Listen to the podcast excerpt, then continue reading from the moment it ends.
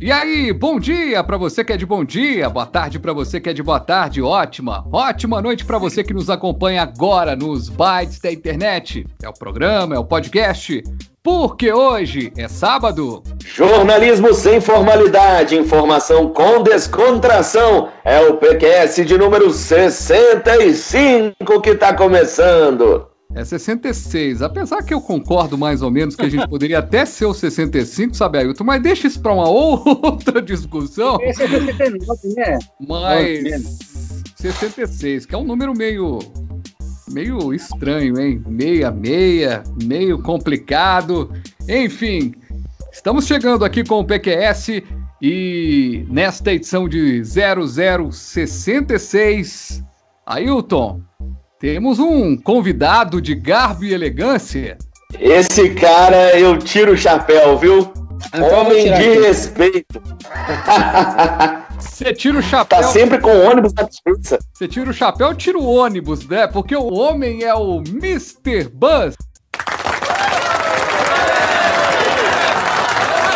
Mr. Buzz, seja bem-vindo aqui ao PQS, rapaz, deste sabadão, dia 14 de novembro, que vem a ser o sábado importante, que é o sábado que antecede as eleições municipais do, de amanhã, domingo, dia 15. Seja bem-vindo. Ô, oh, gente, obrigado, porque hoje é sábado, bacana demais. Sábado, verso de eleição, por aí vai. Mr. Voz na área. Mr. que se chama Ricardo Teixeira, viu? Isso, é verdade. Nome. Verdade, nome Ricardo, Ricardo Teixeira que não é aquele que tá preso lá, que foi presidente da CBF. É o é o Ricardo Teixeira Mr. Bus, né? E, porque o Ricardo Teixeira, seu xará, é, o cara hoje tá preso. Né? Não sei se tá preso mais, mas ficou preso uma época boa. E você que cobriu futebol, eu tenho continua preso o Ricardo Teixeira? Pergunta de vestibular. Olha, não.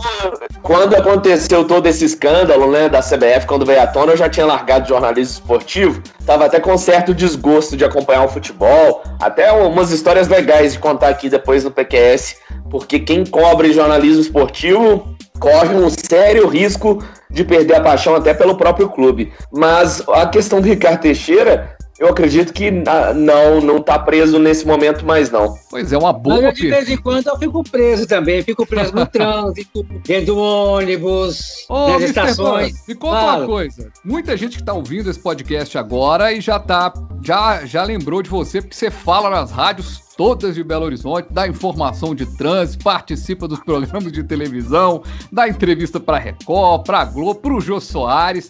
Como é que começou essa história sua com o ônibus, cara? É uma paixão mesmo? Eu comecei brincando. Na nossa época não tinha ônibus igual tem hoje. Isso que até gosto de trabalhar até a questão da sustentabilidade, aproveitar o aproveitável. Eu pegava aquelas marcas, caixas de massa de cigarro ou de de fósforo e transformava em ônibus. Até bem as combinhas, as Kombi, transformava em ônibus, sentava na, na, nas primeiras viagens, ele sentava ali na frente, ali, próximo motorista, observando a viagem, aquela coisa e tal. Aí criou gosto, né? É, parece que é algo do destino, né?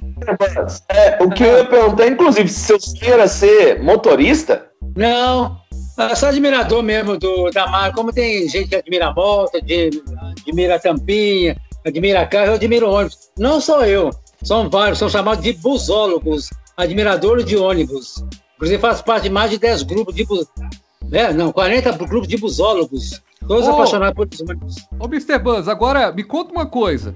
Quando inaugurou o, o MOV, né, que é o BRT de Belo Horizonte, para quem tá nos ouvindo fora da capital, você deve ter ido à loucura, né? Você deve ter entrado num ônibus e outro para conhecer os ônibus, porque sei lá, de uns 15 anos pra cá, a frota de Belo Horizonte mudou, teve ônibus diferentes e tal. Tem aquele ônibus que você, de vez em quando, você me mostra aí algumas imagens, você mostrou pra gente aquele 1148B antigo, aquele 100 que fazia a linha Barreiro, Centro. Sim. Aquele ônibus, ele era um ônibus diferente dessas linhas de agora, né? Sim. Separando os antigos ou de hoje? Eu tô falando assim, os ônibus do passado, aquela linha 100, tal, 1148B, 1148A. O Ailton, o Ailton até pra te, te, te, te, sintonizar aqui, é porque É, é o seguinte, a gente até trouxe essa, um destaque disso no Barreiro News, é que a mobilidade em Belo Horizonte é um problema difícil de ser resolvido, mas o Barreiro nunca esteve tão próximo da cidade de Belo Horizonte, do centro de Belo Horizonte, como agora, né?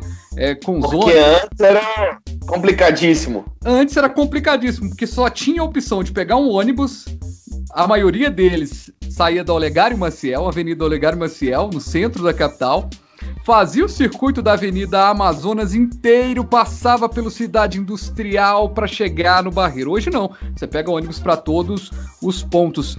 É... Mas, ô Fred, ainda tem ônibus que faz essa rota. Eu Ei. saí do Barreiro recentemente por um ônibus que passou ali, na Sinfrone Brochado, pegou a Tito Fulgêncio, passou pela cidade industrial, Amazonas e parou justamente no Olegário. Isso, é o 32 ou 35, né? Faz, faz, faz é, esse assim. circuito. Agora, é, tem diferença? Você, você, você, por exemplo, eu gosto de camisa de futebol. Eu já colecionei camisa, hoje eu não tenho mais, mas eu gosto de camisa de futebol antiga. Você prefere os ônibus antigos do que os ônibus do que os ônibus mais novos, o Mr. Buzz? É, um pouquinho, é. que a gente tá falando, né? essa questão da nostalgia, a gente tá chegando com 40, 50 anos, lembrando o passado, é muito bom. Eu gosto dos dois. E como eu faço parte de grupo de busólogos, recebo muito fotos de ônibus antigos, ônibus, os antigos da Cometa, os antigos aqui da, do Barreira, aqui, a linha 100, 22, que antes era pintura de acordo com a empresa, né? Depois, quando veio a, o DR, juntou todo mundo, aí veio os vermelhões que vão para o centro, os azuis vai a bairro, os amarelos e por aí vai. É um pouquinho de gosto de cada um. É, gente, eu posso pegou... compartilhar com vocês uma, uma questão familiar aqui engraçada? Claro. Eu acredito que na infância eu era como, como Mr. Buzz, busólogo. Olha. Minha mãe me conta que hoje, eu não lembro bem, mas ela me conta que até os 8, 9 anos, eu dizia que o meu sonho profissional era ser motorista de ônibus, de viagem. Eu Legal, era apaixonado cara. pela companhia Pássaro Verde, que ainda existe. Pássaro Verde. Porque eu viajava muito de de ônibus e adorava. Achava aquilo lindo, assim, sabe? Você pegar o ônibus e viajar pelas estradas. Minha mãe disse que foi a primeira profissão que eu quis é, na infância, assim, desde pequeno, com 3, 4, 5 anos, era ser motorista do ônibus, mas tinha que ser do Pássaro Verde. Agora eu achava super legal, Ailton, você lembrou aí, eu achava super legal também acompanhar o motorista. Agora eu tenho que contar uma história também que me remete a ônibus. A minha saudosa avó, né? Tem dois anos que ela faleceu. É, e, e, a gente, e a minha avó morava na Avenida Cristiano Machado, mais uma vez identificando para quem não conhece Belo Horizonte é, e está ouvindo a gente de fora. É, uma, uma das principais avenidas, né, do, de Belo Horizonte. Essa uhum. avenida, inclusive, liga a, a MG10, né, que nem existia a MG10 na época, era a, a estrada para o Serra Verde. E eu fica, a gente ficava na sacada da casa da minha avó, que dava para a Avenida Cristiano Machado, e sabe o que, a gente fazia, Ailton e Mr. Buzz?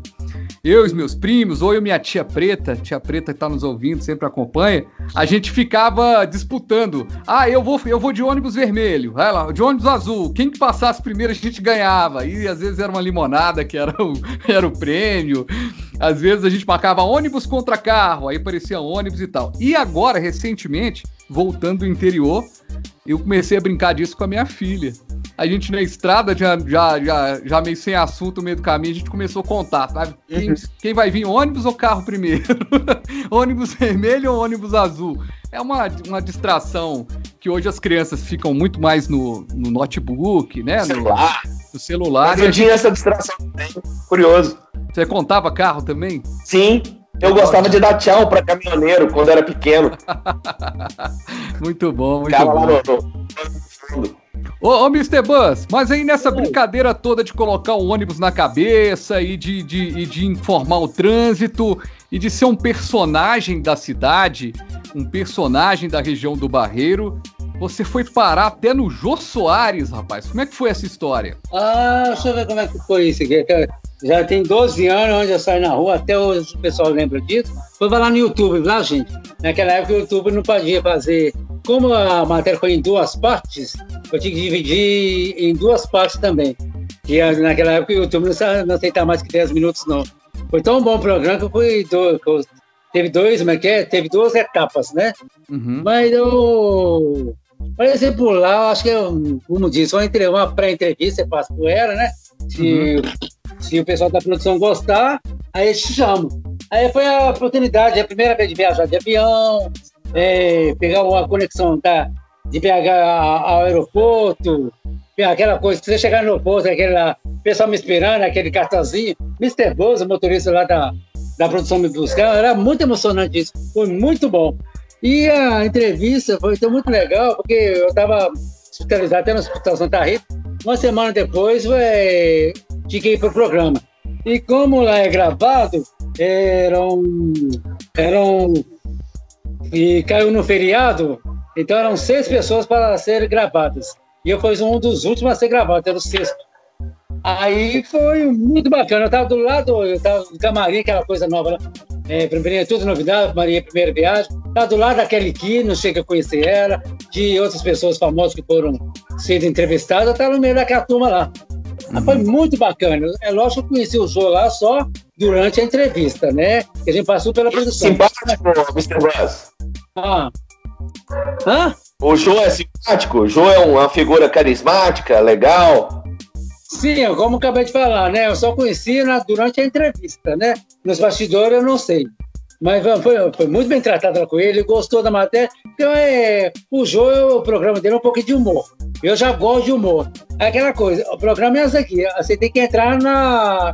No, você tem que entrar no, eh, na, como diz, na lábia do entrevistador. Aí foi muito bacana. É Mas o foco da sua. Mas o foco da entrevista foi exatamente você ser um, um apaixonado por ônibus, um personagem e... desse, né? É, inclusive eu, eu nem sei o que, que eu ia falar, eu falei assim. Eu cheguei até a olhar o história, a história do ônibus de Belo Horizonte. Eu não sei se você tem esse livro ou não, tá, tá, cheguei até a ganhar ele lá com o colega da BH Trans, o centenário do, do transporte coletivo de BH, desde 1902 até 2002. Uhum. Aí cheguei a ver o estoque, aquela coisa e tal, mas não fiz nada disso. Aí foi uma mistura, como eu tinha um certo conhecimento, uma mistura de ônibus urbano, ônibus é, rodoviário, é, uhum. perguntei se você já andou de ônibus em Belo Horizonte, aquela coisa e tal, e por aí vai. Que legal, que bacana. E não foi só essa, né, Ailton? A entrevista que o Mr. Buzz deu, ele já falou em vários programas, inclusive recentemente você participou de um programa da Record, né? Um programa um fantástico e... da Record. Eu não sei o nome. Fantástico da Record, é Domingo Espetacular. Domingo Espetacular, isso. Isso. O Paulo Roberto. Paulo Amorim, como é que é? Paulo, Paulo Henrique Amorim, falecido já, né? Infelizmente, né? Tanto é. andar de cima. É, foi muito bacana. O pessoal fez uma.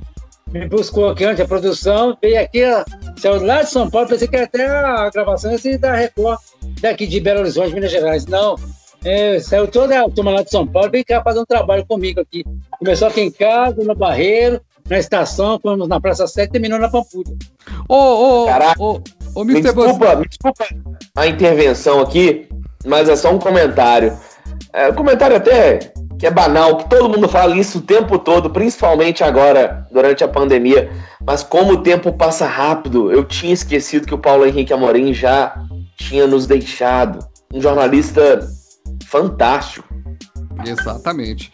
É, o um jornalista fantástico e e... e, apresentador também. Apresentador também sensacional. Ô, Mr. Buzz, agora só me tira uma dúvida, rapaz. Que eu fiquei aqui pensando, talvez a nossa audiência também ficou pensando. Se o cara foi no Jô Soares, aí você já falou que só conheceu o Jô Soares lá na hora da entrevista. Mas quem chega lá pra entrevista tem um camarim lá no Jô Soares? Um camarim especial, né? Um, umas comidinhas lá. Como é que é essa chegada lá no. Nossa, no... mano. Aquela coisa, né? Eu vou começar desde quando eu saí daqui. É lógico que eu paguei, é, fui até peguei ônibus aqui do Barreiro, fui até o aeroporto ali onde peguei aqueles ônibus ali no Naus Cabral, conexão aeroporto, e fui até lá, para passar tudo bonitinho, né? É, aquela, fazer o check-in, né? Maria, primeira viagem. É, a gente vai perguntando. Foi a primeira vez que você andou de avião para ir lá no Jô? Foi. Ó, oh, que legal, cara. Que legal. Sim. É aquele medo que a gente, não, que sobe, não que desce, né? Dá vontade, né? tem minhas bases, né? Tudo parte de produção e tudo mais. E... Ah. Aí chega lá no aeroporto lá de São Paulo, acho que é. Não é aquele grandão, não, é o menor de todos. de Congonhas, é isso mesmo. Aí aquele cartãozinho me esperando lá, o motorista lá da produção me esperando, ó, eu tô chique, Mr. Buzz, aquela, inclusive até levou o cartaz pra casa. Aí chego lá, vou pro camarim, tudo bonitinho, com fruta, é, água, mineral, aquela coisa e tal. E parece, tô parecendo aqueles artistas, né? Quando vem, vão fazer um show, aquela coisa e tal. E me chamaram para almoçar lá, só fiquei com tanta vergonha, fiquei sem jeito para lá, não quis, não quis almoçar não, quis ficar no camarim. Eu pedi um almoço lá, até de um almoço e ver as outras pessoas que trabalham, os artistas lá da Globo, aquela coisa e tal, os jornalistas para fazer o quê, né? Timidez, hein? Timidez. Timidez. Inclusive, o Mr. Buzz agradece agora publicamente, porque, para quem não sabe, eu não sou da região do Barreiro. Estou à frente desse projeto do Barreiro News, barreironews.ai.com.br, junto do Fabiano Frade. Mas eu sou um forasteiro que estou cada vez mais sendo conquistado pelo povo barreirense, porque eu não tinha dimensão do quanto é gostoso é, tá ali na região do Barreiro. E eu estava recentemente visitando o Barreiro a pé, batendo pé ali num sábado à noite, andando mesmo. Adoro fazer isso pela cidade. E tive o prazer de encontrar com o Ricardo Teixeira no meio da. da... Foi dia, a gente estava Afonso Vaz de Mello, ele passou correndo assim com a capa colorida, fazendo ali a maratona dele, e encontrei. E ele foi meu guia turístico pelo Barreiro, me apresentando diversos lugares que rendeu inclusive até uma baita matéria para o Barreiro News, que o Fabiano Frade sabe bem, repercutiu uh, na audiência, explodiu, bombou, que foi conhecer o bar lá do MacGyver, Exato. no Átila de Paiva. Mas o, o, que eu queria falar, assim, é que quando eu estive com, com o Mr. Buzz lá no Barreiro, é impressionante como é que as pessoas param ele para cumprimentá-lo, para dar um joia. É, você se sente realmente uma celebridade? Porque eu imagino que isso não é só no Barreiro, é na cidade toda. É como diz Fabiano Flávio, estrelinha, né? Estrelinha. é... Gente, brincadeira à parte, pessoal, muita gente me conhece e muita gente também não me conhece, né? Que nem todo mundo acompanha rádio, TV, ou situação do trânsito, do transporte, aquela coisa e tal. Mas é bom, muito bom. De vez em quando eu falo, com essa tecnologia da internet, eu falo assim, sou influenciador digital da área de transporte e trânsito, da mobilidade BH região metropolitana. É. Aí, hein? É. Ô, gente, no balanço do balaio, saculejo, saculejo, a gente vai fazer o programa de hoje aqui na na nosso, nosso PQS, no Porque Hoje é Sábado. Hoje é 14 de novembro de 2020. Que bom que você está aqui com a gente. A gente vai subir a trilha e a gente vai para aquele destaque da semana. Aliás, no plural, para os destaques da semana. Muito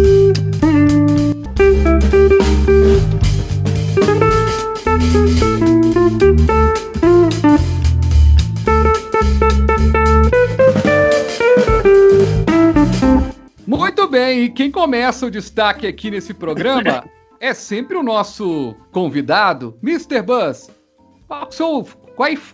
Qual, qual, qual foi o destaque da semana?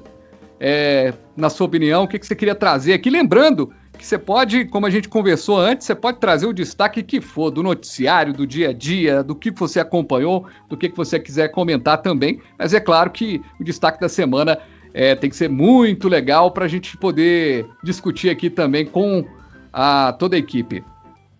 É, eu acho que o destaque seria hoje, né? Que o trânsito agarrou geral com a chuva, né? que choveu, chuva abençoada, seja bem-vinda, mas está no trânsito, aquele gargalo por toda a cidade, como ali na Via Expressa hoje, na Cardeal Eugênio Pacelli, e por aí vai. E, assim, véspera de eleição, né, gente?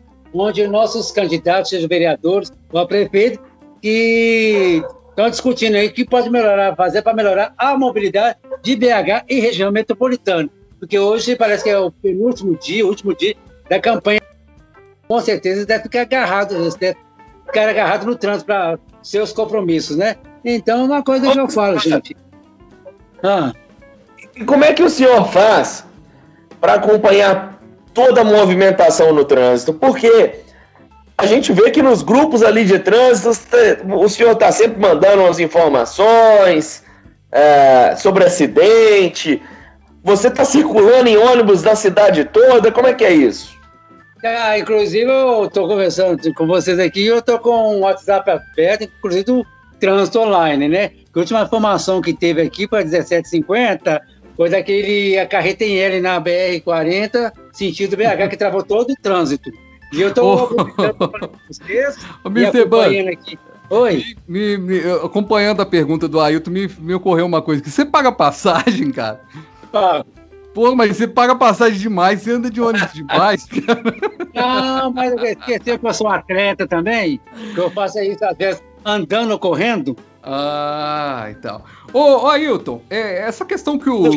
Essa questão que o Mr. Buzz levantou foi essa questão da, da eleição com, com essa salada que ele fez da eleição com a mobilidade urbana. Parece algo meio maluco, mas não. Os vereadores, os prefeitos, têm toda tem todo um trabalho que pode ser feito para a questão da mobilidade urbana. E uma coisa que a gente trouxe nos últimos, nas últimas edições, nos últimos dias, né, dentro do Barreiro News, foi até uma matéria dizendo que a maioria dos candidatos a prefeito da capital não contou ou não destacou, essa maioria não destacou o metrô, que é tão importante, desistiu até dessa plataforma. A gente pode imaginar a questão da, da mobilidade urbana, você que está todos os dias acompanhando o trânsito, é, como um caso difícil de se resolver na capital? Olha, difícil? Você foi modesto, impossível quase. Eu prefiro não comentar muita coisa aqui, porque ah, eu tenho algumas informações privilegiadas sobre como funciona o trânsito em Belo Horizonte, afinal de contas eu trabalho com isso. E tenho um parente muito próximo que está por dentro do assunto e já me contou algumas histórias sobre como funciona a empresa que gerencia o trânsito aqui em Belo Horizonte, como tudo começou.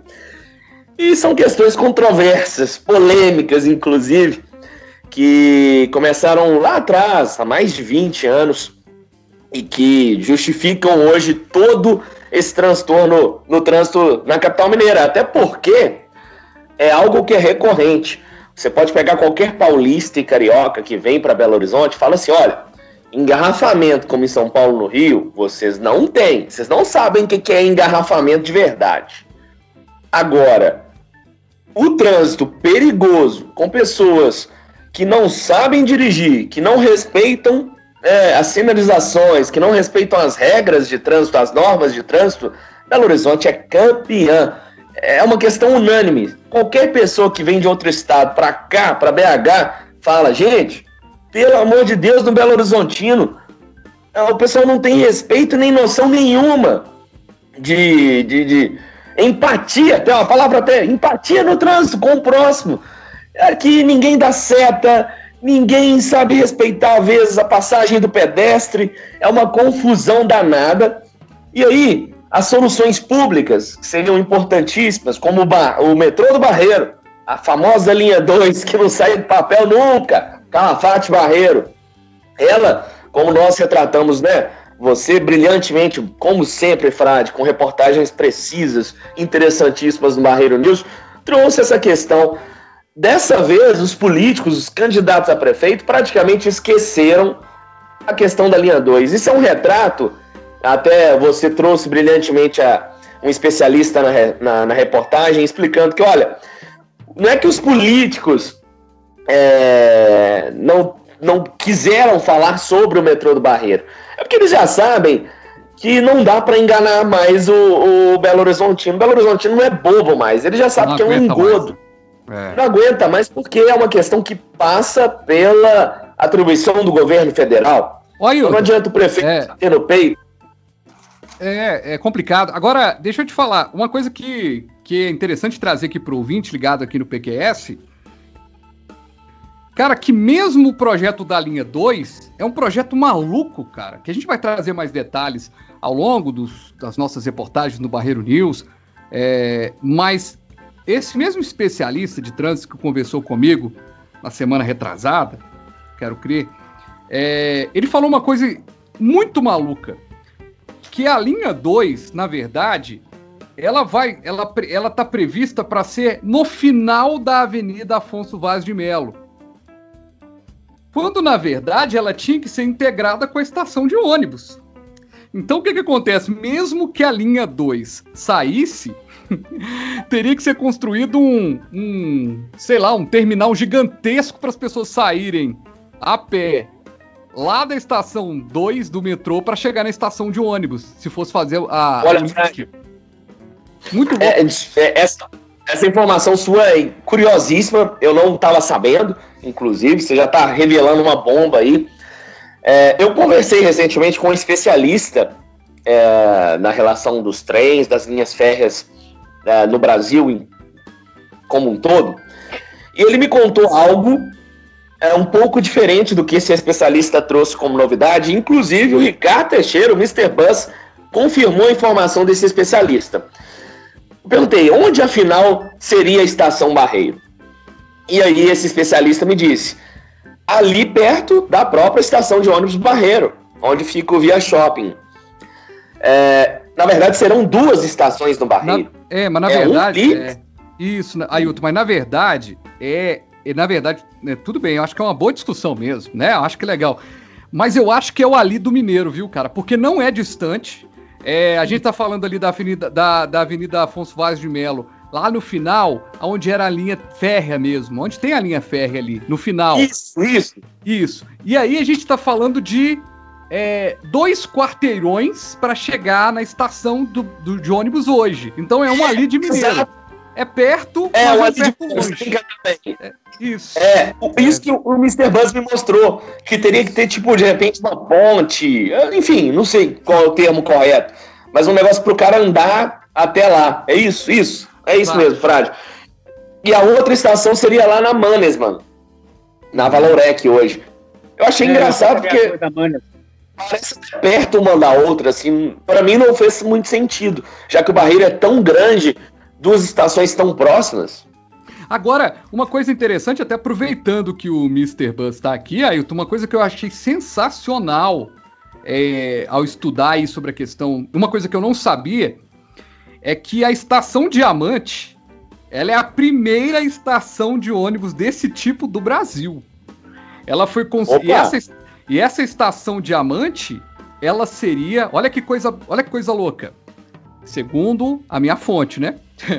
é, a, seria, seria construído. Era um governo. Era um governo. É, é, de direita, de um partido desse de direita que era do, do, do caminho. E, e aí houve uma, é, uma, a, houve um projeto para construir uma estação, olha que interessante, uma estação de ônibus que ia ser no Eldorado, que é relativamente próximo ao Barreiro, que faria inter, a, a, interligação pra, de Contagem, Barreiro e o centro. E aí houve todo um, um houve toda uma, uma manifestação das frentes de esquerda que eram contrárias a esse governo é, e, e, e, impediram, a pressão foi tão grande que impediram a criação dessa estação. Aí o tempo passou e o Célio de Castro, né, de esquerda, assumiu a prefeitura de Belo Horizonte. E, e o Célio de Castro, segundo essa minha fonte, teria dito que falou assim: eu tenho que corrigir uma grande falha que o meu grupo político, que a minha linha ideológica fez com a cidade, que é não ter uma estação. E foi no governo dele que foi criado foi criada a estação mas, Diamante. Mas, mais uma grande atitude daquele que é considerado não só por mim, mas por muitos o melhor prefeito que Belo Horizonte já prefeito. teve em toda a sua história. Exatamente. E aí o cara reconheceu, olha só que interessante, difícil, né? Ainda mais quando a gente tá falando de um presidente hoje que não consegue reconhecer cada bobagem que fala cara reconheceu que lá atrás foi feita uma bobagem, né? De ir contra. É. E eu acho que no final das contas foi melhor para o Barreiro, porque se a estação fosse lá no Eldorado, ia ser muito mais complexo, né? E, e agora no, no Barreiro a estação Diamante. E aí a questão da estação do estação Barreiro tem um, aí tem uma, um caso que é sensacional também da estação Diamante. Eu ia falar da estação Barreiro, que é Olha que curioso, Ailton, Mr. Buzz. Quando lançaram a Estação Diamante, falaram assim: vamos criar um ônibus que vá do Barreiro, uma linha de ônibus que vá do Barreiro até a área hospitalar. Ah, beleza. Ficaram estudando cerca de três semanas quantas linhas que coloca, colocaram seis ônibus na linha que fazia, o 3050. Sim. Em duas semanas já eram 28 ônibus. Em seis meses já eram 70 ônibus. Fazendo Uau. ali. Ou seja, descobriram, Ailton, que a, a, a, a empregada doméstica podia sair do barreiro e trabalhar na Zona Sul, ter uma patroa que paga mais. Descobriram que o barreirense poderia ir no BH Shopping. poderia ir trabalhar no BH Shopping, já que as lojas é, geralmente pedem um salário, um, um salário, um, um, vale transporte só de ida e, e um para ida, outro para volta. Então, Sim, olha como uhum. é que a, uhum. olha como é que a mobilidade urbana ela é, ela é uma mola. Para a cidade. Né, uma mola para. Então, assim, o Barreiro, ele deve, quando se fala muito do crescimento do Barreiro, se fala muito em Manesma, mas atitudes de gestores que pensaram a mobilidade urbana também modificaram o viés da cidade. Quando você pega. Nós tivemos a oportunidade, né, de conversar com um senhor aí que diz que conhece a história de, do Barreiro, que não vem ao caso, e ele falou: ah, porque o, Barreiro, o, bom, o bairro Bom Sucesso é no. Aí eu perguntei para ele, falei assim, tem quanto tempo que o senhor vai no bairro? Ah, eu tive lá na década de 80. Eu falei, pois é, porque já mudou pra caramba. Hoje é, um, hoje é uma cidade, o Bom Sucesso hoje é uma cidade. É, é porque ele disse que o bom sucesso era tipo uma favela, alguma coisa é, assim, né? O bom sucesso hoje é, cara, você tem prédio, você tem. É, é claro, é uma é um bairro, é um bairro, é um bairro mais periférico da região do Barreiro, é sim, mas não é essa essa terra arrasada. Aí o cara ficou com aquela memória dos anos 80. E aí, quer dizer, muito legal. Cara, eu lembrei dessas histórias aqui, o bom do PQS que eu não programo nada para falar, mas aí o. Vamos falar lembrei dessas histórias que eu acho que não tinha nem falado para você, Ailton. Nem tinha falado dessa. Rapaz, dessa, eu, eu como editor do Barreiro News, já tô assim. O cara tá soltando os spoilers todos das nossas matérias futuras, poxa. Nosso repórter. É. Vocês tá comentando aí, aí informações. É, que os jornais. Comentando aí, não só o bom sucesso, porque outros bairros da região do Barreiro estão começando a ficar independentes do bairro, com comércio, prestação de serviço, por aí vai como Jatobá, o Jatobá, Independência, e por aí vai o Cardoso. Cardoso, nossa, O Milionários também. Ah, o Milionários já é independente há muito tempo, né? O Milionários ele é um bairro hiper mega independente. Aliás, tem bairros que nem existiam direito no mapa que hoje estão independentes. O Araguaia, por exemplo. O Sim. Araguaia é um bairro que você não sabia onde era o Araguaia. Se você perguntasse onde é o Araguaia, você não sabia. Hoje o Araguaia é independente. Ou seja, o Ailton, a gente tem 54 cidades quase aqui no Barreiro para para fazer aqui a parada. Ailton, seu destaque da semana, rapaz. Essa semana mais uma vez turbulenta em todos os sentidos. Olha, é sim, muito turbulenta, mas eu quero trazer um destaque aqui que pode, não é garantia, representar algo bom para nós mineiros.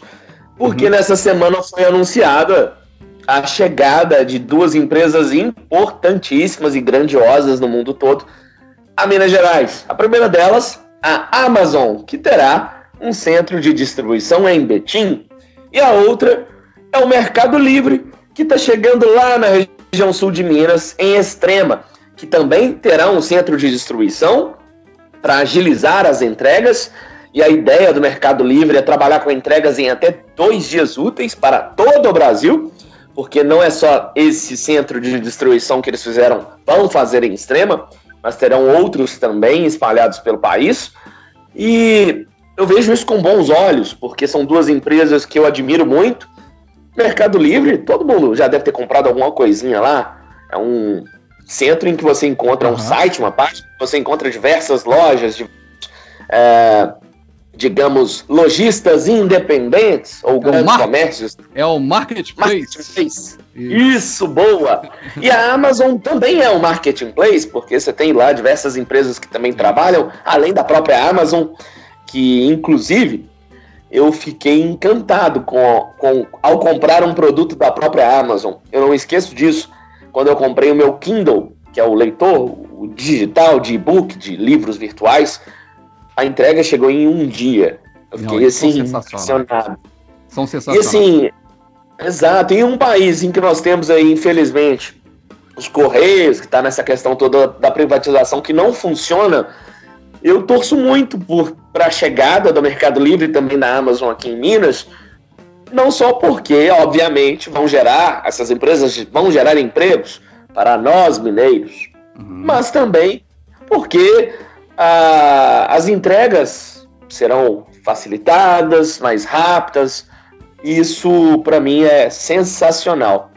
Ó, Ailton, eu, eu vejo, eu quero colocar um ponto aqui. Eu vejo também com muita. Com muita que é, eu só acho que esse anúncio da Amazon em Betim tem um que é político, tá? Nessa eleição, essa questão é, da Amazon sim. tem uma arma política, tem um, tem um o prefeito está buscando a reeleição, é um empresário, né? E aí tem um anúncio desse numa véspera de eleição. Então se imagina, né?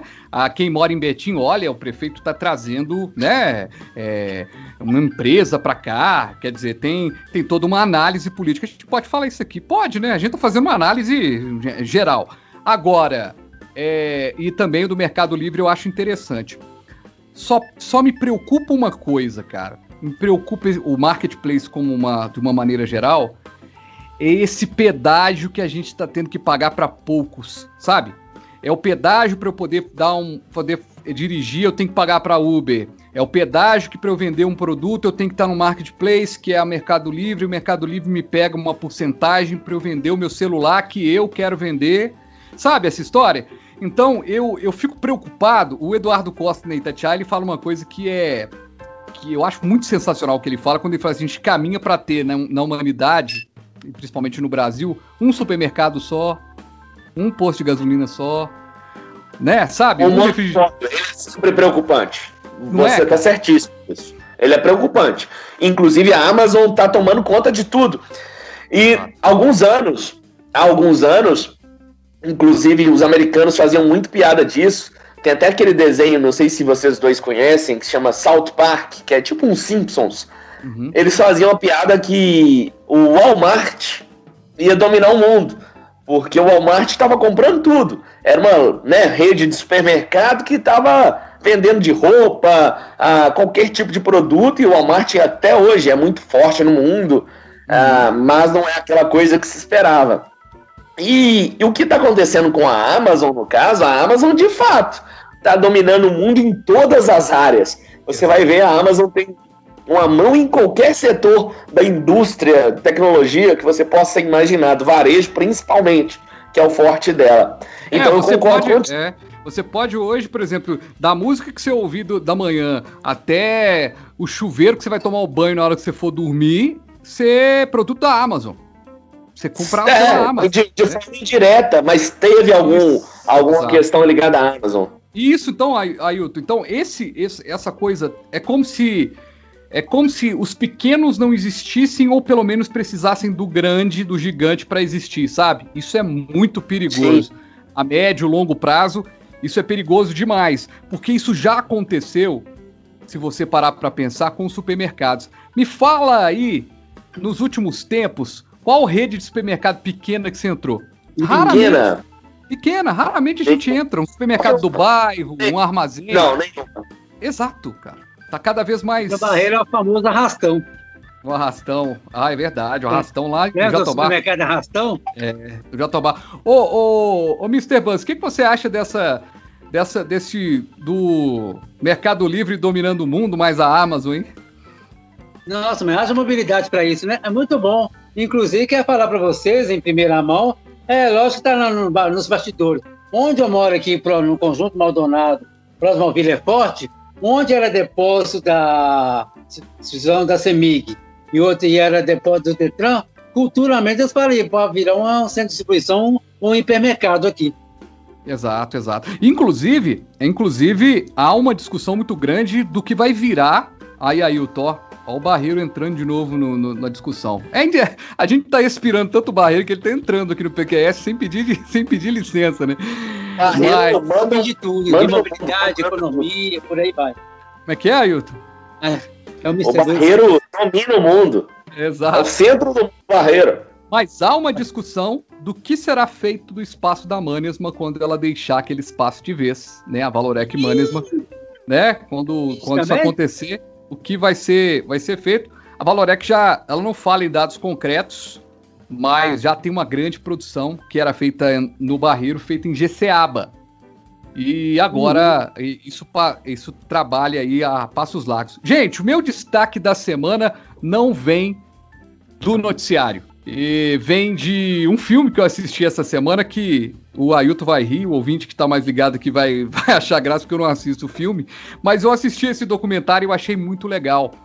Que é o documentário sobre a Cássia Eller, que estava passando no. Por acaso eu vi esse, esse documentário é, passando no, no, na televisão, na TV a cabo, a história da Cássia Eller. O que você está fazendo? Relicário imenso desse amor.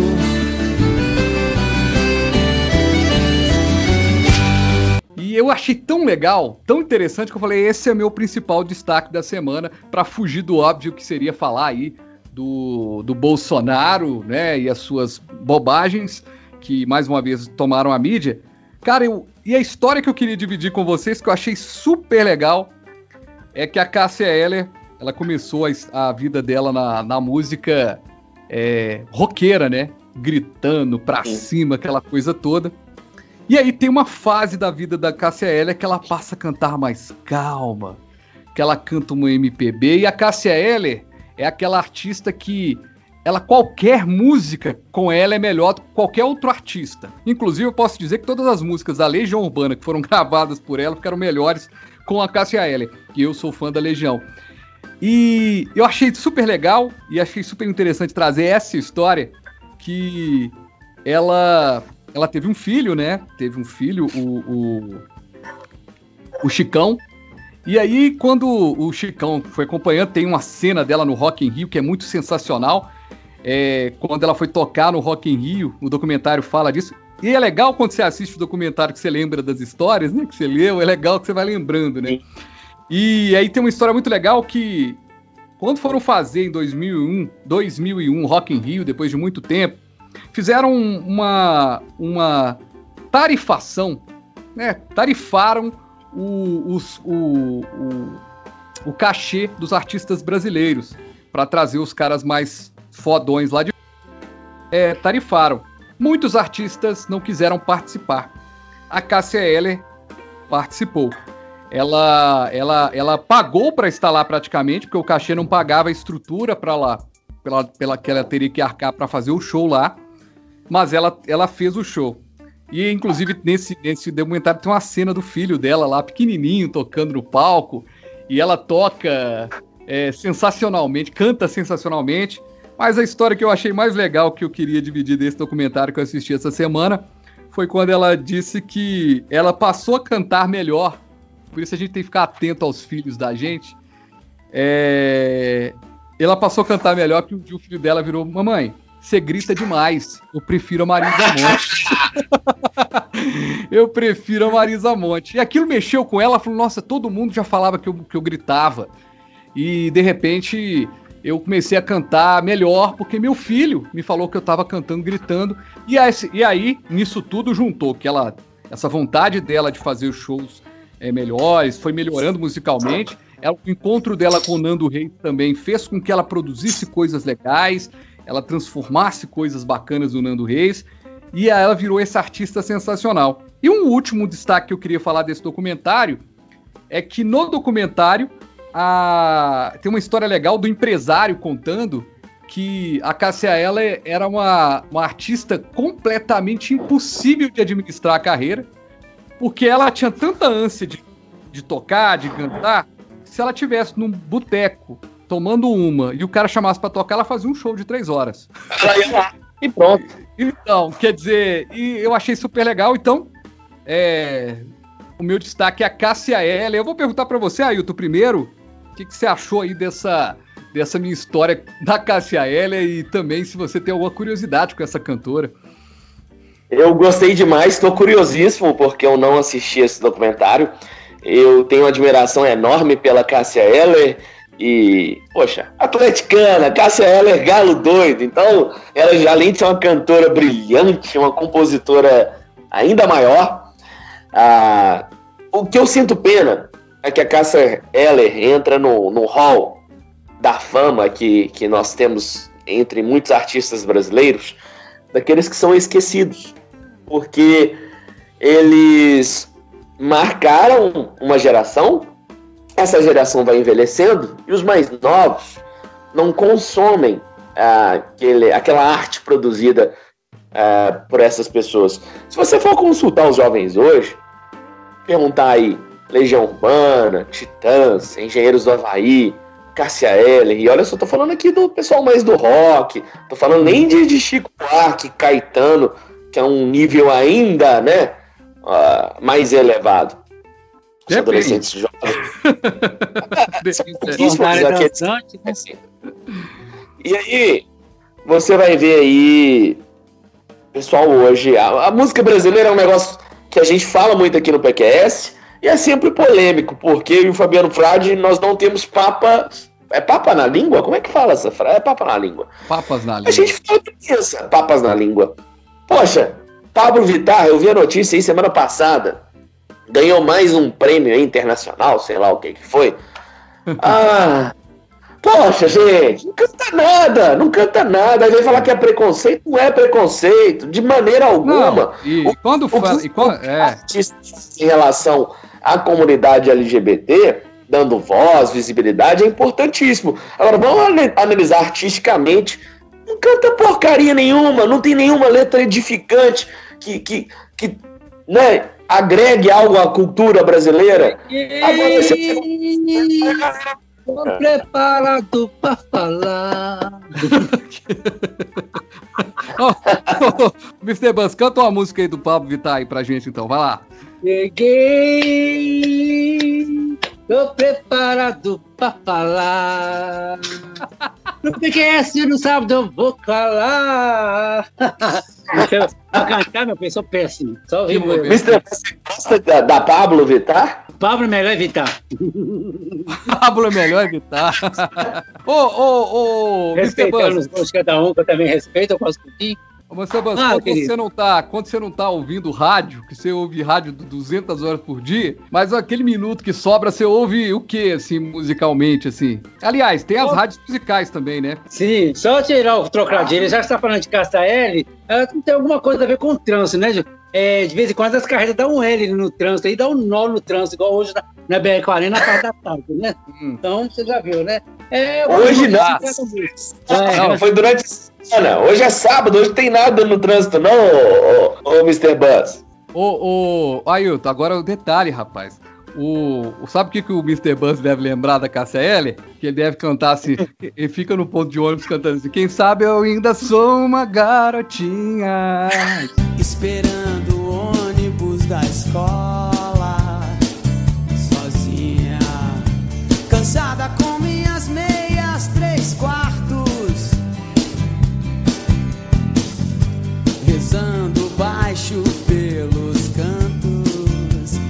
ser uma Esperando música, escola. É coisa e tal. Já que vocês falaram sobre música, sou um pouco eclético. Aqui! Vocês falaram da música aí da rock brasileira, aquela coisa que eu gosto também. Igual, infelizmente, nós perdemos aí uh, recentemente a Vanusa. Você devia até contar, eh, tocar uma música dela aí recente. Nas manhãs de setembro, nas manhãs. E outras músicas que eu gostava, né? Sempre gostei de músicas internacionais, né? Aí vocês falam é, época da Legião Urbana, é, é, por aí vai. É, eu sempre gostei de Madonna, deixa eu ver, deixa eu ver quem mais. Michael Jackson. É, essa Fred Mercury. Hã? Fred Mercury. Fred Mercury. Toda Fred essa Mercury. aí, dançando aí, né? Inclusive, Fred... eu quero falar aí com vocês aqui. Hoje, uma das coisas que eu coleciono, não é que eu coleciono. Você lembra quando vocês compravam na, no, ali no Camelo ali? dois CDs, dois DVD por 5 reais e vinha 100 músicas em cada uma delas. Uhum.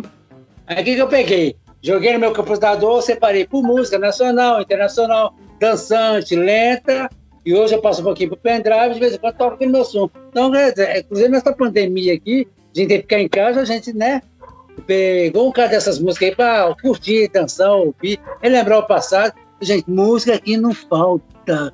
Tem música demais. E eu gosto muito de como você acabou o secreto, gosto de ouvir também a. Se você vai falar o nome das artes, Alvorada, que eu ouvi música mais antiga. Backstreet Boys, você gosta também, Mr. Hã? Backstreet Boys? Backstreet oh, Boys? Gosto também, sim. Aqui.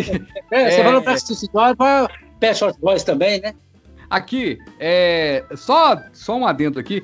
Ah, eu falei aqui, de, brinquei aqui com a música da malandragem, né? Da, quem sabe. Essa música tem um outro destaque que eu lembrei desse documentário. Ah, documentário. É, esse documentário é tão rico que tudo que eu der spoiler aqui não vai atrapalhar você de assistir, você que tá acompanhando. Ele. Ela fala, na, é, é, o documentário fala uma coisa muito legal. Essa música malandragem é do Cazuza e do Frejá. E o Cazuza queria muito que uma mulher gravasse uma música dele. E aí ele procurou a Ângela Rorô, estava no sucesso. Nossa! E a Ângela Rorô faltou mandar o, o Cazuza para aquele lugar. Falou: ah, eu vou cantar a música de garotinha na escola, que não sei o que, tal, tal, tal. Essa música foi oferecida para outra cantora que também não quis. E a Ângela Rorô conta no documentário que ela tá de repente no carro um dia, toca no rádio e ela ouve a, a Cassia com essa música, com aquele vozeirão, aquela potência, ela fala nu. Amor, meu grande amor. Essa, essa música não era para mim. Ela falou assim: essa música era da Cássia Eller mesmo. Então, tipo, a pessoa. Aqui, ah, e, e, outra música sensacional da Cássia, que também fez muito sucesso, eu confesso que eu não sabia. Eu sou muito ignorante. Uh, eu não sabia que Segundo o Sol era do Nando Reis. O Nando Reis, na verdade, produziu é, dois discos dela. E, e tem aquele disco que eu não vou me lembrar o nome agora, que é ela de camisa assim, seminua, assim, na capa. Eu não, não vou me lembrar do nome do disco agora. Esse disco é todo, é todo feito pelo Lando Reis. É um encontro musical que foi realmente interessante. Inclusive aquela música que ele fez para ela, né? Do Estranha gostar tanto do seu All-Star azul, né? Azul. É, tipo, é muito legal essa, essa, essa amizade dos dois. Gente, e o meu segundo destaque do, da semana também não vem do noticiário e, e vem do dia a dia. É, e foi contado é, pela minha esposa, Renata, que vem a ser a revisora né, do Barreiro News, revisora. É, Gloriosa revisora. Do Barreiro News. Ela me contou uma história que me deixou muito triste, que linka com a história do Fantástico no domingo à noite, no último domingo. É, ela estava no Barreiro e estava na porta de um sacolão e uma mulher pediu para ela um dinheiro. E a, ela virou para a moça, senhora e falou assim: está precisando de alguma coisa? Ô moça, eu preciso nem que seja de uma batatinha, de uma cenoura para fazer uma sopa para minha filha. E a Renata entrou, estava com, com a irmã dela, entrou, fez uma compra para ela de, de sacolão, com fruta e tudo mais. Cara, e na hora que ela foi entregar, a menina que estava com ela, ela começou a chorar, cara de alegria, assim, mamãe, maçã, mamãe, maçã. Cara, isso mexeu comigo de um jeito, cara, que eu, eu tô mal a semana inteira por causa dessa cena que eu não vi. Que eu fico pensando assim num país em que as pessoas não têm direito a comer uma maçã, cara. E há uma desigualdade muito grande. E eu linko com o programa de domingo do Fantástico, porque o Fantástico fez um programa domingo é, uma reportagem no programa falando sobre a fome no Brasil. E nessa reportagem mostra que nos últimos três anos a fome aumentou drasticamente no Brasil.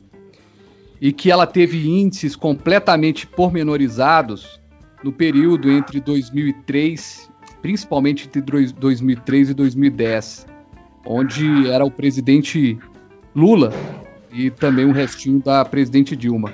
Em nenhum momento da reportagem foi citado o trabalho que foi feito pelo PT é, pela questão da miséria. Você pode até ter a sua, você ouvinte, pode ter a sua a sua análise política que foi ideológica, mas contra números, contra fatos, não há argumentos.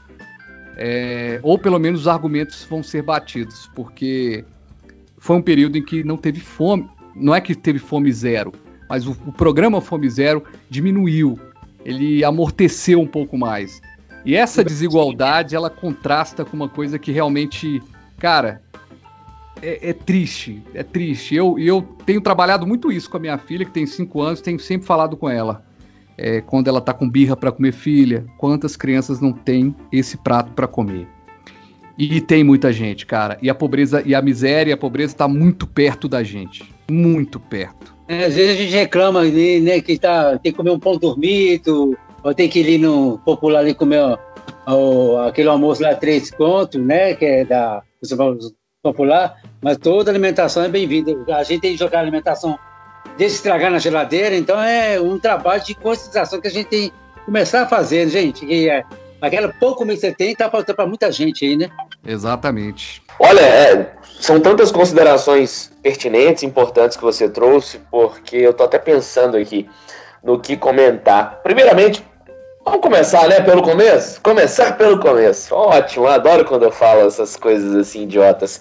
É, Renata, você tá de parabéns demais. É, eu já fiz isso várias vezes também, e é emocionante você perceber que um pouquinho que a gente faz transforma o dia da pessoa.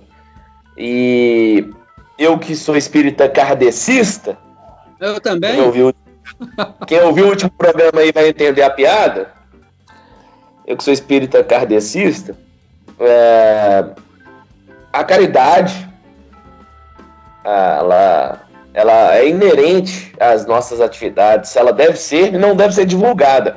Inclusive, esse uhum. assunto só chegou aqui porque você, Frade, tá falando, mas eu tenho certeza que a Renata só te contou a história e ficou ali no. Guardou é, e na verdade, é, e na verdade esse, essa questão é só o pano de fundo, né?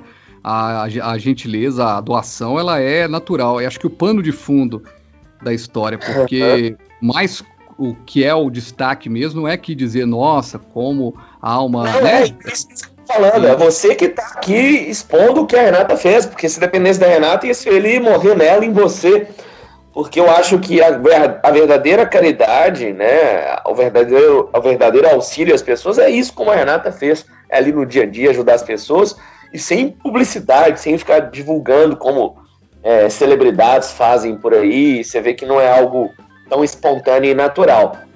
Sobre isso, agora você análise política, eu acho que essa questão dos governos, do governo Lula, eu não considero o governo da Dilma tão eficaz quanto foi o do Lula nessa questão, não. Essa questão foi tão bem feita pelo Partido lá dos Trabalhadores que nem Bolsonaro ousa questionar isso.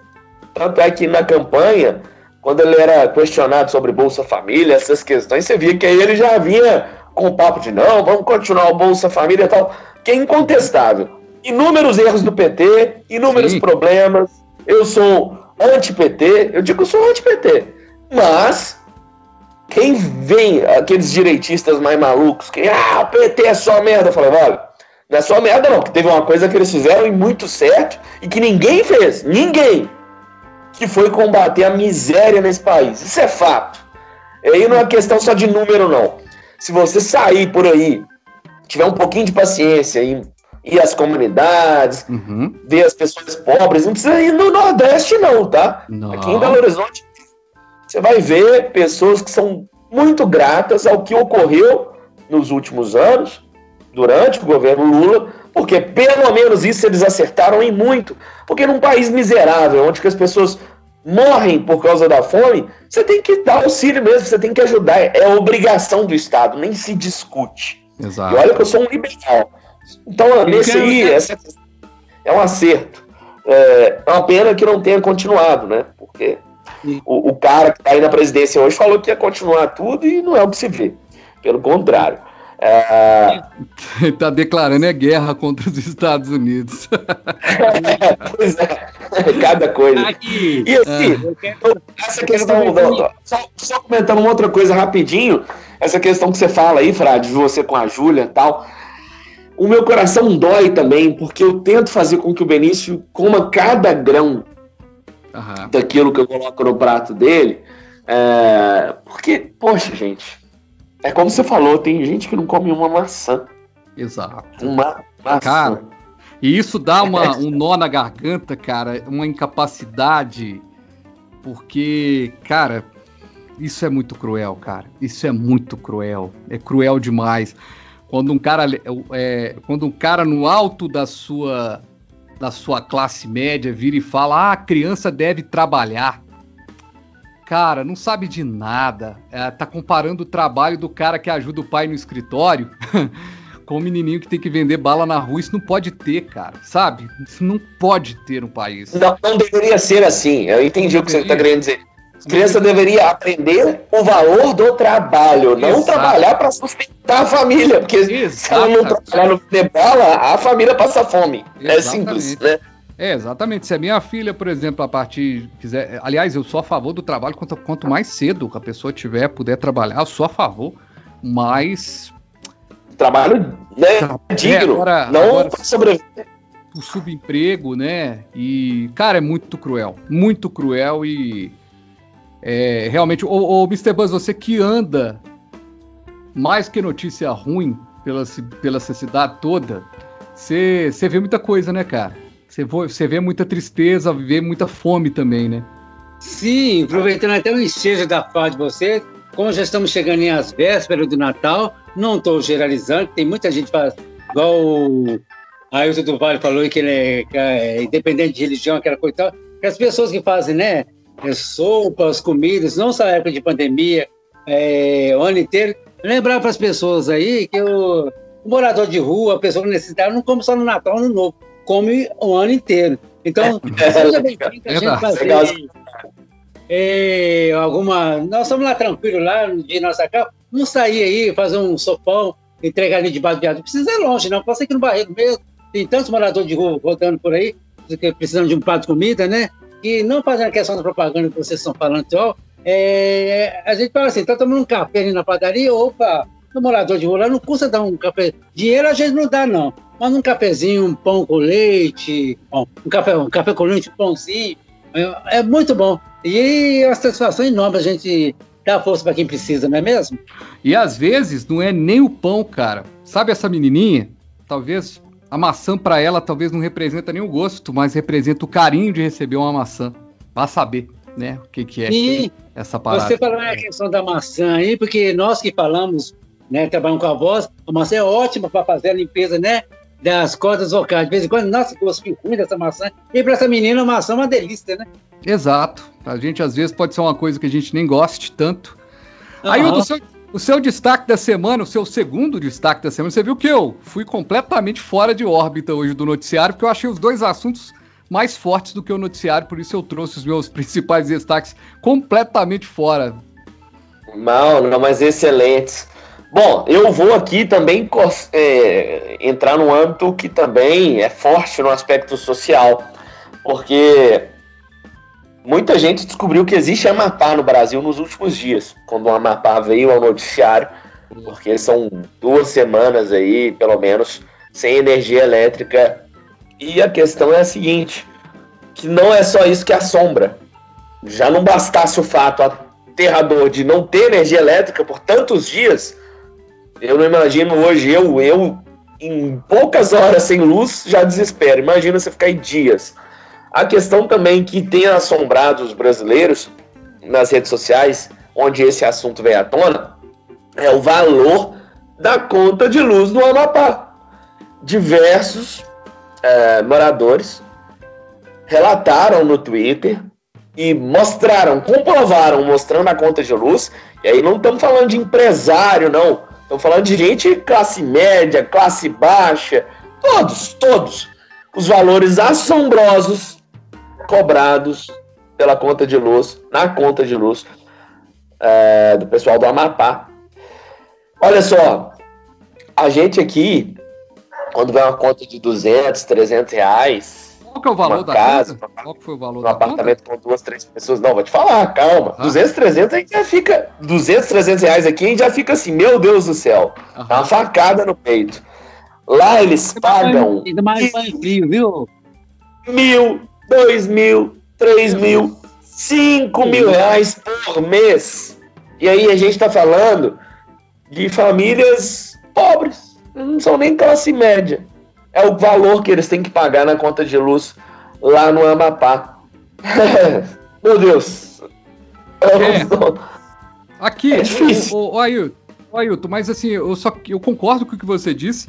Eu só acho que conheceu o Amapá, mas ainda não tem dado tanta importância.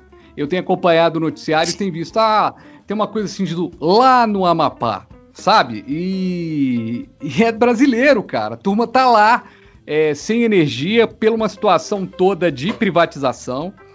É, essa privatização dessa companhia de energia fez toda essa complicação toda, fez toda essa complicação, deu uma, deu uma ailtuzada aqui. mas, é isso, cara. É, é, é, eu acho que é, não dá para imaginar você ficar um dia sem energia. Esse pessoal já está passando horas e horas e horas, dias e mais dias. E, e se tem um problema mal resolvido na questão do abastecimento de energia em toda aquela região. É, e agora a gente tem um cenário em que se começa a questionar a venda da, Eletro, da Eletrobras, se questionar a privatização e tudo mais. Mas honestamente falando, aí é um assunto muito, mas muito espinhoso. Mas se a gente tivesse com os mesmos telefones de antes da privatização, a gente teria telefonia no Brasil eficiente? Eu tenho cá minhas dúvidas, porque uma empresa privada que criou lá atrás, né? Veio a, veio a Telemar, depois veio a Oi, veio todo mundo, veio a Telemig, virou Vivo. Você acha que essas empresas, Ailton, é, Mr. Bus, tem 10 10 cabides de emprego para cada, cada ação. Não, tem profissionais, presidente da empresa, né? E o cara lá que está cuidando da parada. Então, você acha que teria ritmo? Então, se eu tô vendo essa situação do Amapá como a seguinte, muito complexa, muito, muito, muito curioso para ver o desenrolar, mas eu também tô achando essa crítica total ao fato da privatização também algo a ser a ser estudado, porque assim, tivemos. Dizendo que é exacerbada a, a, crítica à privatização. Seria é, isso? Exato, eu acho uhum. que a privatização ela não é esse demônio todo, não, é. Ela tem suas é, vantagens. É, né, ela, tem essa, ela tem suas vantagens. É claro que a gente pode ganhar uma licitação para entregar uma empresa de energia e não entregar o trem direito, e não entregar a coisa correta. Pelo que consta, parece que está acontecendo lá no Amapá. E por isso as pessoas estão cada vez mais perdidas, né? Estão cada vez mais sem, sem caminho, né? Só um comentário. Eu acredito que existe uma cultura no Brasil, no brasileiro, que ela é ridícula, que é a de demonizar não a estatal em si, mas o funcionário público. Uhum. É um senso comum de ah, funcionário público é vagabundo, não trabalha direito. Isso é uma falácia. Total. Isso é de quem tem, tem raiva do concursado que se esforçou e que trabalha muito e muito mais do que muito empresário, que está aí sem pagar imposto, é. sem cumprir as coisas necessárias, está pagando de moralista do senhor, né, da moral e dos bons costumes. É, até então, ontem. Um até ali que está trabalhando várias horas por dia para com eficiência, com ética até ontem, e... o, até ontem o Ricardo Nunes da Ricardo Eletro era o exemplo de empresário, né? Um pois é. exemplo é. de, de, gestor. Pois é, o empresário é. brasileiro é um caso a ser estudado. Agora e tá repito, eu sou um cara que todo mundo sabe. Já são, são quantos programas de PQS, Frade? 66. Você queria anular 66. o passado, mas é 66 esse. Não, eu sou um cara mais, um pouquinho mais voltado para a direita nessa questão econômica, mais liberal. Agora, exaltar um empresário brasileiro como se fosse o cara do, da, da, ética, da moral, isso é uma falácia. E o servidor público, existem diversos servidores públicos, milhares de servidores públicos que trabalham com honra e que é, são dignos da, do salário que recebem. E a, alguns até recebem muito pouco. É, então, é, eu sou contra essa demonização do funcionário público, porque existem muitos servidores públicos eficientes. Aqui em Minas Gerais, por exemplo, eu posso citar o pessoal da Copasa, que eu acompanho e conheço de perto. São pessoas ali que estão realmente interessadas no bem público, em prestar um bom serviço aos cidadãos. A guarda e municipal, que eu, né? Guarda municipal. Guarda municipal. É.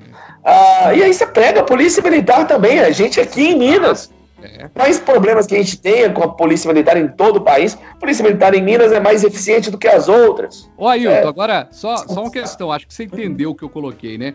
Quando eu coloco os cabides nas empresas, não são servidores, não, são os cabides. É, sim, cabide sim. que a gente trouxe, inclusive, numa matéria também no Barreiro News essa semana, em, em, um dado que todo mundo que, que comentou comigo da matéria falou: Nossa, Fabiano, eu não sabia. Eu falei: Eu sabia, mas eu confesso a você que na hora de levantar os dados eu fiquei assustado. Com um vereador na capital, ele ganha 18 mil reais por mês, é um salário a mais do que né, tá ali no topo da, né, da, da do, do, salário da, na, na sociedade. Poucos uhum. profissionais, poucos executivos ganham esse salário, ou ganham parecido. E, e tem 76 mil reais, se eu não me engano, salvo engano, acho que pouco mais de 76 mil reais para contratar 18 pessoas. Então, assim, para que isso? Para quê? Então, será que os servidores que estão lá na Câmara já não são suficientes para ajudá-los ali no dia a dia, para fazer a coisa? Então, assim, essa casa do. essa Então, quando eu tô, te, tô comparando, Ailton, é, Mr. Uhum. Comparando a questão é, do, dos cabides, é porque eu não imagino hoje. Você acha que a Amazon. Vamos pegar o nosso exemplo do início do programa. Você acha que a Amazon tem um, um, a Amazon tem um diretor lá com 10 funciona, com 18 funcionários e 76 mil reais de salário para dividir para esses caras? Não tem mesmo. Não. não. tem mesmo, não tem mesmo. O cara, o cara pensa como empresa. Então, eu acho, eu não, eu sou a favor do servidor público. Acho que o servidor público ele tem o, o destaque, é, mas eu não gosto dessa, desse uso da máquina para fazer cabide, sabe? Esse uso me irrita demais. É, e isso transforma, isso distancia a gestão pública, a governança pública, da gestão eficiente, na minha opinião. Eu quero ouvir você, é. senhor Teixeira. É, meu filho, desse jeito, né? Vamos que vamos, né? Porque hoje é sábado e eu tô que vocês estão falando aqui. Em breve eu acho que vou ter que montar aqui é, no ritmo do sábado à noite, então. Tem que brincar, né, gente? Aquela coisa. Eu coloquei até uma musiquinha para lembrar aqui. Você lembra dessa musiquinha aqui, ó? Ó. Tá dando, tá dando pra ouvir, não, Good, good. Saturday night. Então já, tá, tá doido de pinga já. Ô, ô, sabe, ô Ailton, sabe o que, que o Mr. Bus tá parecendo? Tá parecendo é. eu, eu, tava, eu tava na, na, sala de aula prestando atenção em nada. Aí o professor perguntava pra mim do nada. Eu falava, mas professor, o que antes eu queria. Eu tô prestando atenção sim. Essa questão da, da política hoje, gente tem que falar, mas. Né? Vamos ver se a gente muda, né? Dia 15 tá chegando, mas vai depender de cada um de nós. É sábado, agora, domingo agora chegando, e cada um botar com consciência, né? Já que mudar Inclusive, a câmera. É um grande mistério da humanidade. Você é um do, do, das poucas celebridades que a gente vê assim da, da cidade que não se candidatou. Candidatou sim. Já candidatou. Não, não esse, pelo menos. Mas não quero, não.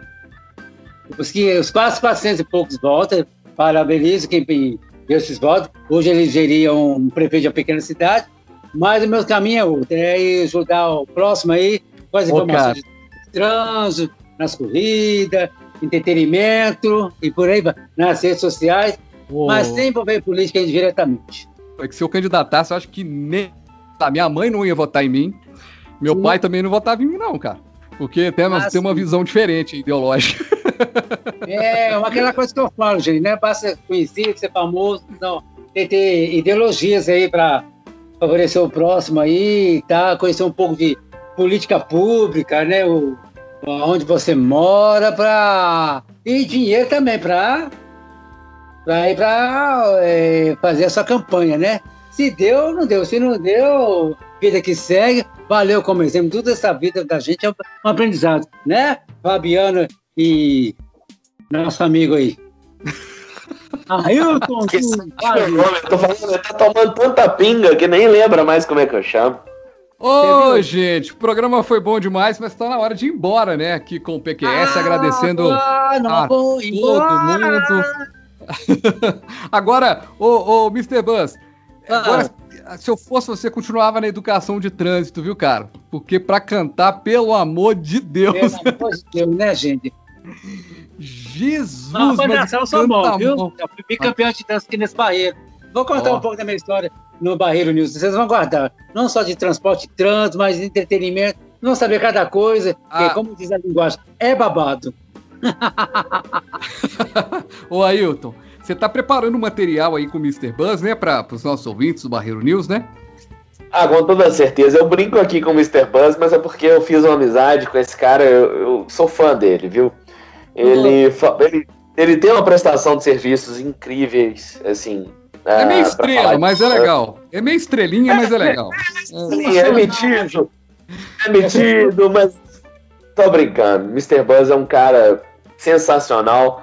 Qualquer pessoa que mexe com ele na rua, ele para, conversa, tira foto. E a, a gentileza que ele demonstrou comigo nesse dia que ele me apresentou o Barreiro foi incrível. É um cara simpático, é gente como a gente, eu gosto disso. Exato. É, assim, quantas horas, hein, Mr. Buzz, que a gente ficou naquele sábado andando ali no Barreiro? Acho que Ah, ficamos mais de umas 5 três horas.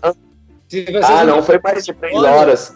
É, se você não despedisse ele, não ia embora, não. Tá tão bom o papo. É, a gente ficou conversando, rodando pelo Barreiro. Aqui, É um cara de muitas falar, histórias, passado enorme conversar com ele. falar uma coisa, viu? Esse Mr. Buzz é o cara mais famoso de Belo Horizonte mesmo. Um cara conhecido pra tudo quanto é lado. é, e, e tem aí uma simpatia, uma humildade, né, Ailton? Humildade pra conversar com a gente aqui, tomar um tempo aí do sabadão dele pra conversar com a gente nesse PQS. Eu sei que agora ele já tá lá cheio dos compromissos. Hoje ele vai divulgar os eventos dele, as coisas todas. Inclusive É, o PQS também, né? Exato. Ô, ô, você sabe que você sabe que o Mr. Buzz é o cara que que, que é um concorrente forte de ser a maior audiência do PQS, porque o cara ele sai disparando pra todo mundo aí o programa e vai ser um Vai chegar no país todo, vai chegar no Jô Soares. vai chegar no Jô Soares. O Jô Soares vai voltar. Dizem que o Jô Soares vai até voltar pra televisão pra, só pra entrevistar o Mr. Buzz. Vai fazer uma vai fazer, Ó, que bom. Ele e outros programas, né? vai fazer E uma tá muito análise. Eu faço para mais. Só que no grupo do Barreiro, só no Barreiro aqui tem quatro ou cinco grupos de WhatsApp. Fora os outros de busório, de imprensa, de amigos, por aí vai. Eu faço parte de mais de 100 grupos de WhatsApp. Não dá para acompanhar. Quem Meu quiser falar, falar no privado, né? Eu não consigo Mas- participar nem dos- da empresa aqui que eu trabalho. nem consigo participar. Eu não consigo participar direito nem dos da empresa que eu trabalho. Imagine trabalhar em 100 grupos. Meu Deus do céu. Ah, Consigo, eu- não. Mas quem quiser falar comigo, vai lá no privado. Ah, legal, legal. Ô, ô Mr. Buzz, divulga aí o Barreiro News aí com essa turma aí, rapaz. Divulga Isso, aí. Dá uma força, a gente precisa. A gente tá precisando crescer ainda mais, né, Ailton? Precisando tra- chegar e mais, mais barreirenses conhecerem, porque quem conheceu o nosso trabalho tá curioso. Tá vendo assim, gente, tem jornalismo profissional no bairro e a gente precisa dessa divulgação. Ô, Mr. Buzz, muito obrigado, viu, pela sua participação aqui com a gente. Sucesso sempre, boas Sim. andanças por aí. E, e a gente faz uma nova edição depois, só para uma edição The Voice Mr. Buzz. Só Ah. com músicas é, interpretadas. é, interpretadas por- pelo, pelo Mr. Gostou da ideia, Ailton? É, músicas interpretadas pelo Mr. Buzz. Então você é um The Eu Voice. adorei a Mr. ideia. Buzz. Nos embalos do sábado à noite, aguardem. Palos do sábado à noite, na Rádio Barreiro News. Vai ter esse, esse programa. E falar em Barreiro News, e quando vier o impresso, a gente tá colocando o link aí para todos os grupos aí, o pessoal saber, né? Que, que o Barreiro é uma grande potência que o Barreiro News. Olha só como é que. Ô, ô, Ailton, olha como é que o Mr. Buzz já deu um furo de reportagem aqui no programa, hein? Esse Furo cara não é fácil. Furo de reportagem. Ah, sei. Atenção! Teremos, hein? Teremos um impresso do Barreiro News. Um abraço, gente. Até a próxima semana. Mais uma vez, obrigado. Um abraço. Um abraço.